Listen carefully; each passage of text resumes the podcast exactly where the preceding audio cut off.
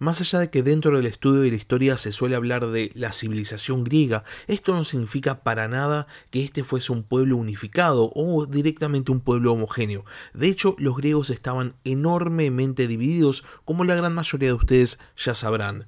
Estas divisiones podían ser culturales o también podían ser políticas y de hecho este punto, el punto de la división política, es el que más caracterizaba a los griegos en su conjunto. Grecia estaba dividida en un sinnúmero de ciudades-estado, cada una persiguiendo intereses diferentes y obviamente donde hay intereses contrapuestos siempre se genera conflicto. Estas disputas entre ciudades-estado iban desde pequeñas batallas, apenas escaramuzas, hasta guerras a gran escala. Esto había pasado con Esparta y sus potencias competidoras en el Peloponeso, había pasado con Atenas cuando había ido a combatir a las polis que querían separarse de la Liga de Delos, pero lo que estaba por pasar en Grecia era algo que hasta ahora no se había visto en ningún momento porque después de que las fuerzas persas de Darío y de Jerjes hubiesen sido derrotadas, dentro de Grecia habían emergido dos grandes potencias, una potencia tradicional, Esparta, que había consolidado su dominio en el Peloponeso, y después una potencia nueva,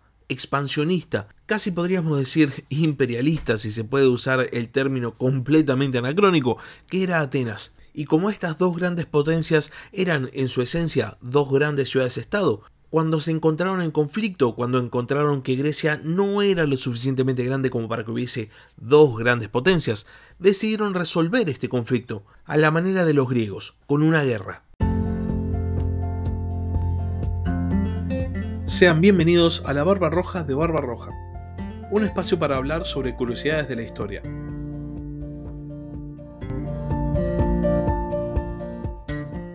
Las victorias griegas en las primeras dos guerras médicas habían sido prácticamente inesperadas. Sin embargo, no pasa mucho tiempo para que los griegos empiecen a considerar que fueron victorias totalmente merecidas, y después surgen dos opciones acerca de qué hacer a continuación.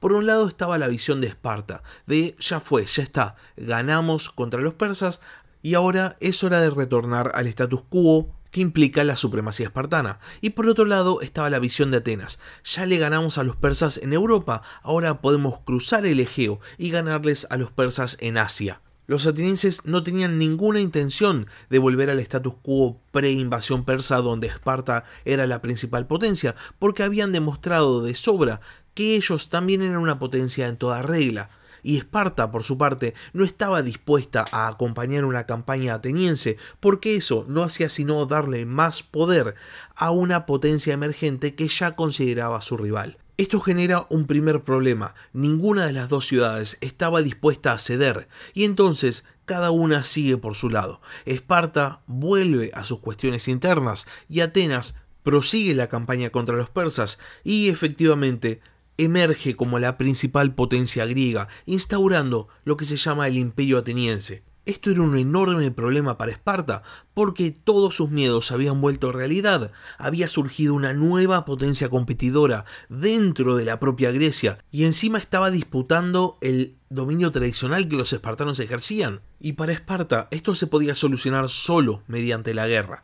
Los atenienses por su parte no tenían ningún temor de una guerra contra los espartanos porque por ahora en la Polijonia gobernaba un hombre llamado Simón, que era conocido por sus políticas pro-espartanas y por tratar a Esparta de una manera muy cordial. Los atenienses estaban tan convencidos de que el status quo se iba a mantener con Esparta, de que no había posibilidad de conflicto gracias a Simón, que los opositores a Simón habían hecho de la hostilidad a Esparta casi una bandera de campaña. Lo que los atenienses no sabían es que la guerra con Esparta estaba mucho más cerca de lo que parecía. De hecho, Esparta ya había decidido invadir Atenas, pero no había podido concretar esta invasión, porque en el año 464 a.C., un enorme terremoto había devastado la cedemonia y encima los mesenios se habían vuelto a rebelar.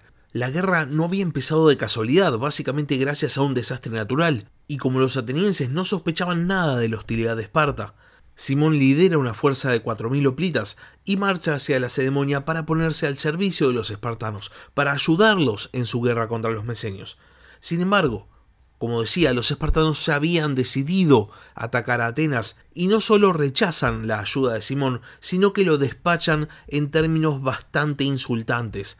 Y esto genera una crisis política en Atenas. Simón había perdido todo el prestigio que tenía, y esto es usado por los opositores a su gobierno, Efialtes y Pericles, abiertamente anti-lacedemonios, para lograr la expulsión de Simón y así conseguir el poder. La política de cordialidad con Esparta se termina por completo, y con esto las hostilidades iban a empezar muy pronto, de hecho, inician al año siguiente. Pero en vez de iniciarse una guerra abierta entre Atenas y Esparta, lo que se da es el inicio de una guerra entre las dos grandes ligas de Grecia. Por un lado, la Liga del Peloponeso, efectivamente liderada por Esparta, pero compuesta por ciudades muy importantes como por ejemplo Corinto.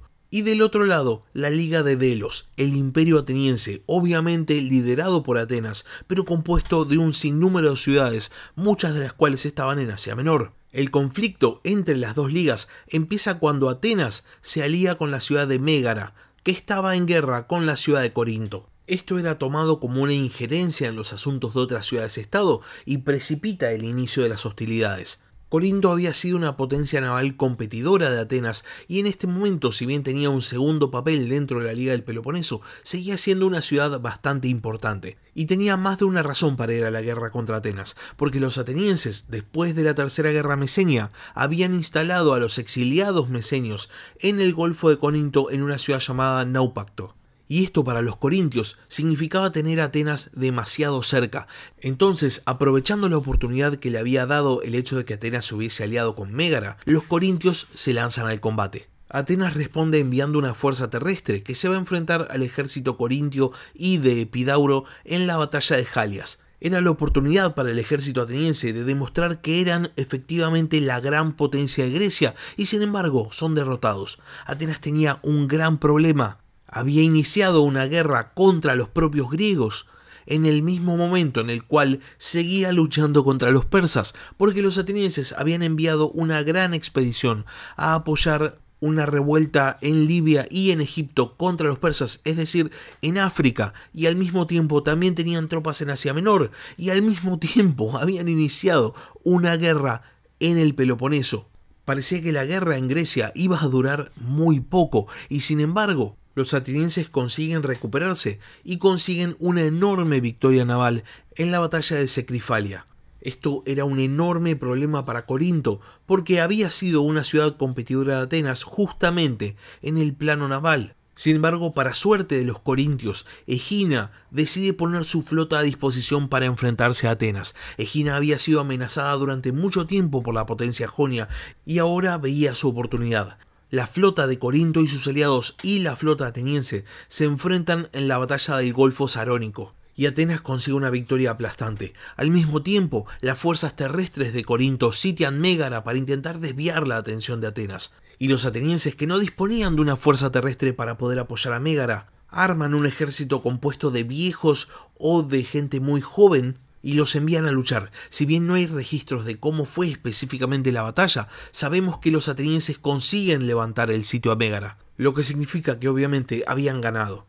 Estas victorias iniciales de Atenas eran un gran problema para la Liga del Peloponeso porque Atenas se hacía más y más fuerte, y por ahora encima Esparta no hacía nada. Finalmente, entre el año 458 y 457 a.C., Esparta decide empezar a movilizar sus tropas. Había un conflicto entre Fócida, aliada de Atenas, y Dórida. Los espartanos deciden ayudar a Dórida y envían un ejército con Nicómedes a la cabeza. La participación de Esparta inclina rápidamente el balance de fuerzas a favor de Dórida, y los focios terminan capitulando. La primera intervención espartana en la guerra había sido todo un éxito, y ahora Nicómedes tenía que volver a cruzar el Golfo de Corinto y volver a tierras espartanas. El problema es que los atenienses habían apostado una flota en el Golfo de Corinto y la usan para impedir que el ejército espartano vuelva a la Cedemonia.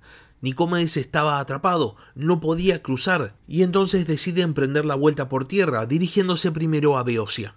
La idea de Nicómedes era unificar esta región y conferirle el gobierno a Tebas, en este momento aliada de Esparta, y de esa manera privar a Atenas de un par de aliados importantes, entre ellos Fócida. Los atenienses se enteran de este movimiento espartano y deciden enviar un ejército de 14.000 hoplitas hacia Beocia con el fin de impedir el accionar de Nicómedes. De esta manera, atenienses y espartanos se encuentran en Tanagra en el año 457 a.C., dando inicio a la batalla que lleva el mismo nombre, Batalla de Tanagra. Los espartanos contaban con aproximadamente 11.500 hoplitas liderados por Nicómedes y por el lado ateniense se contaba con 14.000 soldados liderados por Mirónides. Ambos ejércitos sufren una enorme cantidad de bajas, pero los espartanos finalmente van a lograr imponerse y van a abrir el camino hacia la ceremonia por tierra. Como dato de interés, antes de la batalla se había presentado en el campamento ateniense Simón, que todavía estaba cumpliendo su ostracismo pidiendo participar del lado de Atenas, y los atenienses lo habían rechazado. La cuestión es que, al margen de cómo haya resultado esta batalla, las fuerzas espartanas no pueden quedarse a conquistar Beocia para Tebas y vuelven a la ceremonia. Y por el lado de Atenas, más allá de haber perdido el combate, logra establecer una alianza con una ciudad rival de Esparta, Argos. Y en vez de quedarse de brazos cruzados, los atenienses deciden proseguir con la campaña y envían un nuevo ejército a Beocia con Mirónides una vez más al mando. Los beocios responden enviando un contingente conjunto de todas las ciudades de la región y se enfrentan a los atenienses en la batalla de Enofita, donde los beocios son completamente derrotados. Atenas ahora había conseguido lo que Esparta no había podido hacer y había logrado unificar a Beocia, solo que bajo su propio dominio. Al poco tiempo, Egina también se rinde ante Atenas y es obligada a unirse a la Liga de Delos y a derribar sus murallas. Y también ese mismo año, Atenas empieza a aprovechar su supremacía naval, enviando una flota con Tólmides al mando para saquear las costas del Peloponeso, sobre todo para destruir los astilleros espartanos. Finalmente los atenienses conquistan la ciudad de Calcis y logran derrotar a la ciudad de Sición en combate. Atenas había consolidado su posición, había conseguido sobrepasar a todos sus enemigos y encima al mismo tiempo, había logrado terminar los muros largos que unían la ciudad de Atenas con el puerto del Pireo. La posición ateniense parecía inmejorable, y así continuó varios años hasta que en el año 454 a.C. la suerte ateniense parece cambiar. Ese año, la expedición ateniense en Egipto es totalmente derrotada por los persas. Artajerjes también consigue aplastar la revuelta en Egipto y de esa manera pacifica su reino. Los atenienses, que no habían podido asegurar el control griego del este del Mediterráneo, deciden trasladar el tesoro de la Liga de Delos de justamente Delos para Atenas, donde pueden controlarlo y protegerlo mejor. Y esto directamente confiere el control total de la Liga a Atenas. Al poco tiempo llega a Atenas una petición de ayuda. Orestes, que había sido Tagos de Tesalia pero había sido exiliado, pedía a Atenas asistencia para recuperar el territorio que había gobernado. Los atenienses aceptan la petición y envían un contingente de tropas a Farsalia para ayudar a Orestes. Las fuerzas de Atenas se enfrentan a los ejércitos de Tesalia y resultan derrotados, teniendo que volver con las manos vacías. Atenas se había sobreextendido, había abarcado demasiados frentes de batalla y ahora estaba empezando a pagar las consecuencias. El desgaste de guerra era enorme y por ese motivo cuando Simón vuelve de su ostracismo en el año 451 a.C., exactamente 10 años después de haber sido expulsado, los atenienses le piden que negocie la paz con Esparta. Simón consigue la firma de un armisticio por cinco años, el cual va a ser usado por Atenas para reorganizar la Liga de Delos. Por lo pronto, en el año 448 a.C., los atenienses y los persas firman un tratado de paz.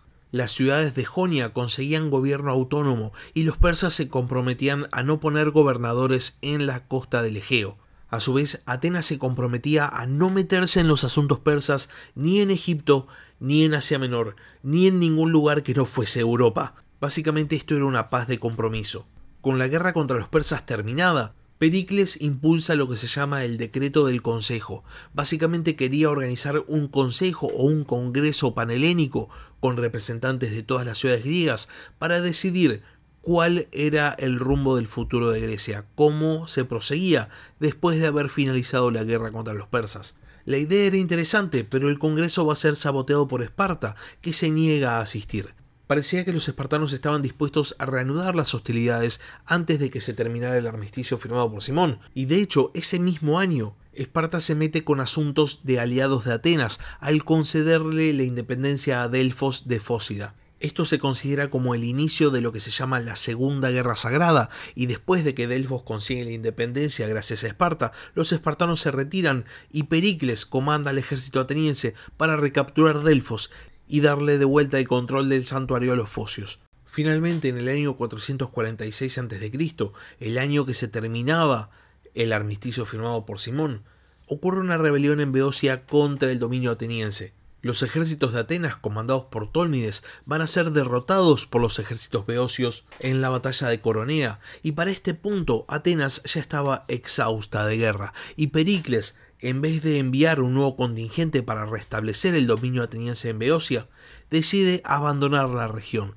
dando por finalizado este breve experimento de un imperio ateniense en la Grecia continental. A finales del año 446 a.C., Esparta, que también estaba exhausta de la guerra, firma un tratado de paz con Atenas, poniendo fin a la primera guerra del Peloponeso. El tratado es muy interesante porque establece que tanto Atenas como Esparta reconocen la existencia de la Liga de Delos y de la Liga del Peloponeso como entidades separadas con intereses separados. Atenas devuelve todos los territorios conquistados, a excepción del puerto de Naupacto. Las dos grandes potencias de Grecia también negocian esferas de influencia y reconocen que hay ciudades que quedan fuera de la Liga de Delos o de la Liga del Peloponeso y que son libres de unirse a cualquiera de los bandos si así lo desean. Este tratado, que se llamó la paz de los 30 años porque se suponía que tenía que durar 30 años, hace oficial lo que hablábamos al principio del capítulo, que había dos grandes superpotencias en Grecia y que tenían un conflicto de intereses. Esparta y Atenas se comprometen a no ir a la guerra a menos que la otra ciudad interfiera con sus asuntos, y esto da inicio a una especie de guerra fría en la antigua Grecia, o también podríamos llamarlo una especie de paz armada. El problema con este tipo de tratado es que está destinado a no durar, porque como las dos potencias tienen intereses contrapuestos, solo faltaba una chispa para que se vuelva a iniciar el conflicto. Pero eso es historia para el siguiente capítulo. Hasta acá llegamos con el capítulo de esta semana. Si el capítulo les gustó, no se olviden de suscribirse al canal, tanto en Spotify como en YouTube. Y si tienen algún comentario, alguna duda o simplemente quieren participar, pueden escribirme un comentario en YouTube o pueden mandarme un mail a la barbarroja de barbarroja.gmail.com. Finalmente, si quieren apoyar al podcast, pueden hacerlo mediante Patreon. Les dejo el link en la descripción del capítulo. Muchas gracias por haber escuchado y hasta la próxima. Gracias por escuchar La Barba Roja de Barba Roja. Si tenés algún comentario, si tenés alguna pregunta o simplemente tenés algo para decir, podés escribir un comentario en YouTube o bien podés mandar un mail a labarbarroja de barbarroja.gmail.com. Hasta la próxima.